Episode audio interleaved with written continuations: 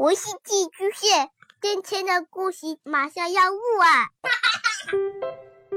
孩子的世界充满了色彩和欢乐，用有温度的声音讲你爱听的故事。白羊叔叔和大明的晚安故事。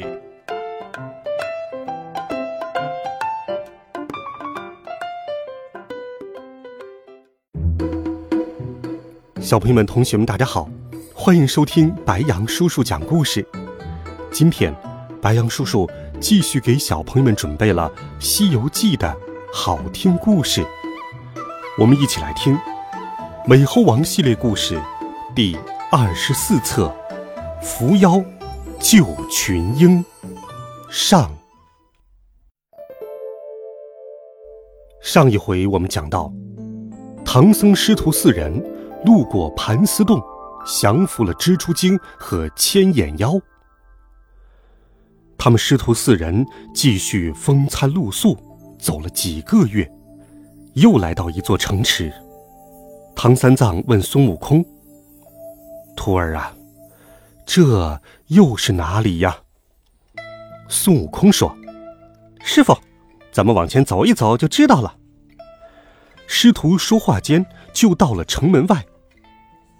城门口有一个老兵，孙悟空上前询问，老人家说：“这里原来叫比丘国，现在改叫小儿国了。”孙悟空回去禀告师傅，唐僧疑惑道：“为何改名叫做小儿国呢？”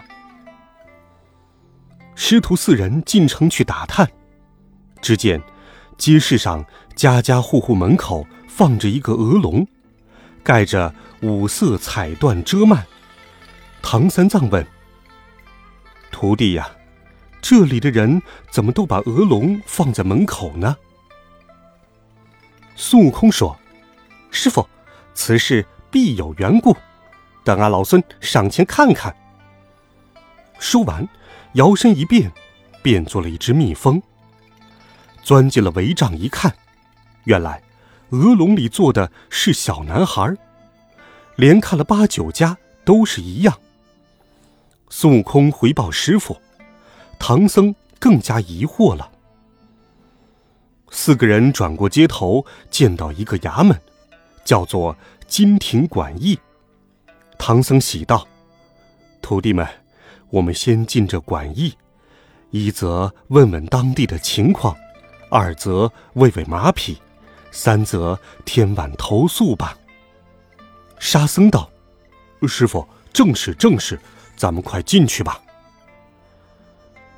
那一城听说他们是东土大唐去往西天取经的僧人，于是命人看茶，请四人吃了斋饭，又令手下人打扫客房，让师徒们休息。唐三藏感激不尽。吃过饭之后，唐僧问起为什么这城中都把小孩放在了鹅笼里。一成低声说：“长老，别问了，趁早休息吧。”唐僧听了一把扯住一成，非要问个明白。一成无奈，只好唤退了他人，悄悄的告诉道。原来，三年前，有一个老道将一个容貌娇俊的小女子献给了国王，国王非常宠幸她，将她封为了皇后，把那献女子的道人封为了国丈。国王有了美后，不分昼夜的贪欢，弄得精神疲惫，身体虚弱，命在旦夕。太医院用尽了良方，都不能把她治好。那个道士说：“海外有个秘方，要用一千一百一十一个小孩的心肝煎汤服药，国王喝了就能千年不老。这些鹅笼里的小儿都是选择好要进献的，小孩的父母们惧怕王法，又无可奈何，于是这里就被传为小儿城了。”一成说完了来由。匆匆的离开了。唐僧听罢，止不住的落泪，失声叫道：“昏君，昏君！只因你贪爱美色，弄出病来，竟要害这么多小孩的性命，太心痛了。”沙僧说道：“师傅，先别悲伤，等明早倒换了官文，我们当面去见那国王，看那国丈是个什么样子。或许那国丈是个妖怪，想吃人的心肝，特意想出了这么个办法。”孙悟空说道：“沙师弟说的有理，俺，老孙先将鹅龙小儿送出城去，叫他不能取心。明日看那国师是好是坏。”再做打算。说罢，孙悟空要二位师弟保护师傅，自己抖擞精神出了门。孙悟空一下子飞到了半空中，念动真言，叫来了土地老儿、城隍爷和护法众神，说道：“劳烦诸位，把城中的鹅龙小儿连龙都送出城外，好生保护。等我出了妖怪，再送还于我。”众神听令，各使神通，城中顿时阴风滚滚，惨雾漫漫。当天晚上三更时分，众神把鹅龙送出了城去，藏好了。孙悟空按下祥云，回去向师傅报告。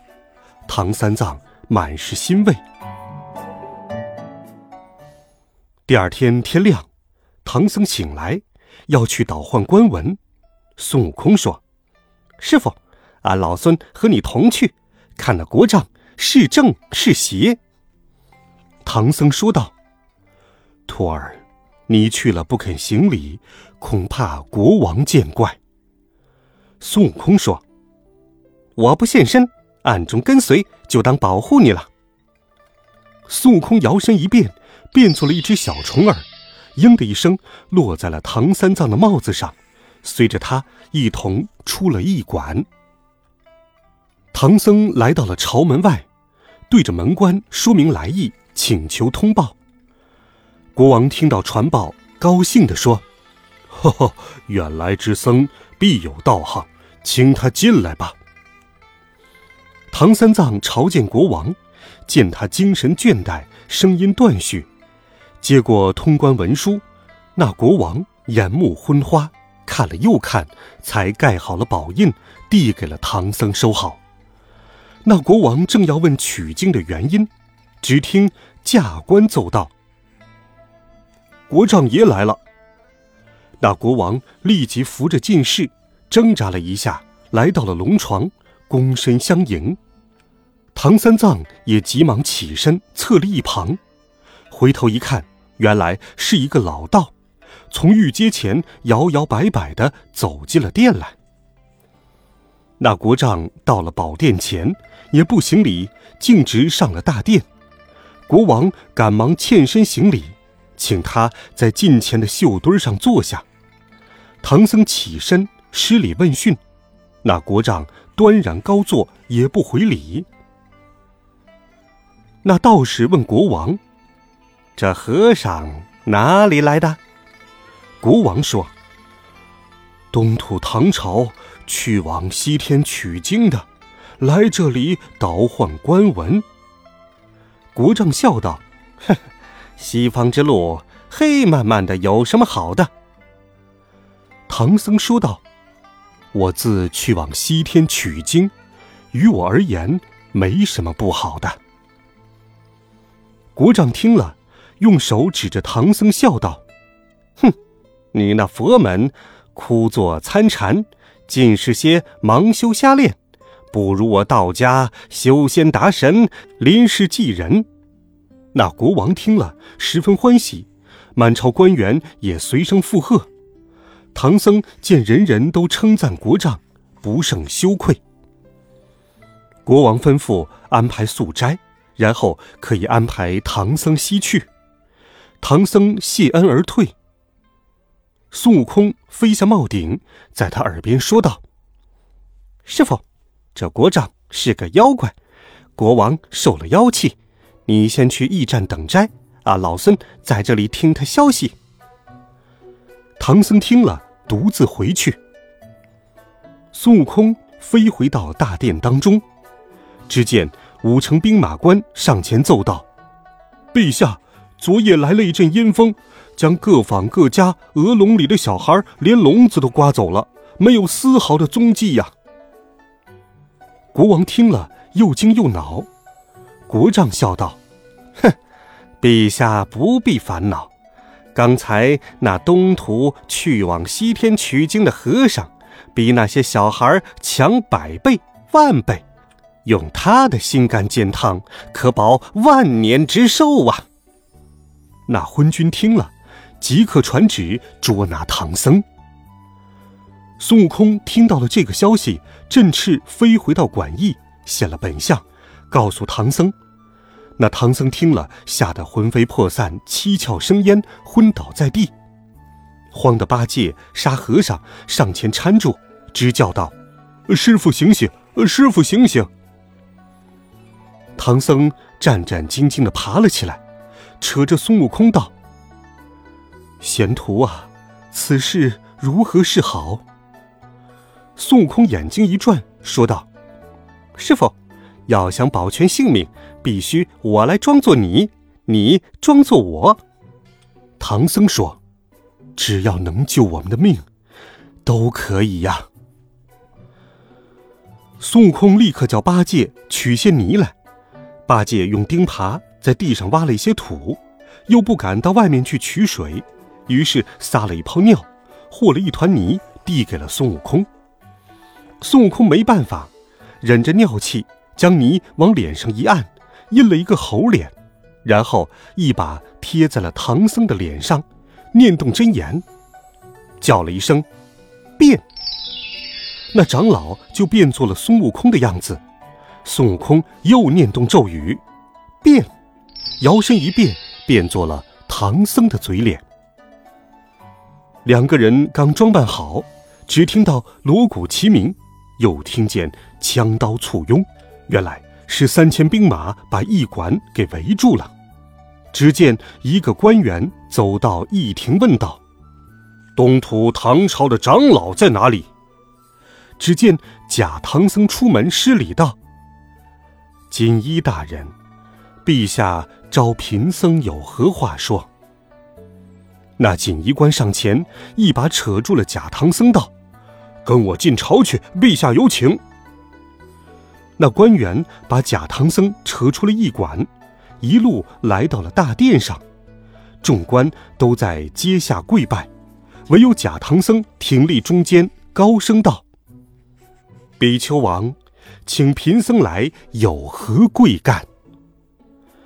比丘王陪笑道：“朕久病不愈，国丈有一个仙方。”药儿都有了，特求长老的心肝做药引，等朕痊愈，给长老修建庙堂，供奉香火。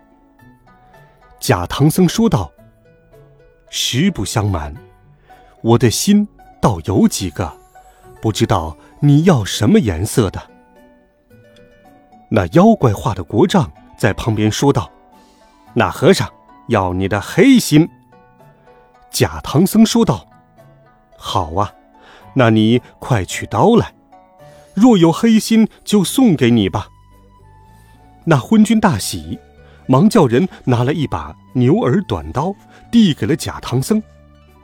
假唐僧接刀在手，揭开了衣服，挺起了胸膛，从心口处打开，一下子滚出一堆心来，吓得文武官员尽皆失色。这些。都是孙悟空使的障眼法。欲知后事如何，且听下一回。温暖讲述，为爱发声。每天白杨叔叔讲故事都会陪伴在你的身旁。孩子们，我们明天见，晚安，好梦。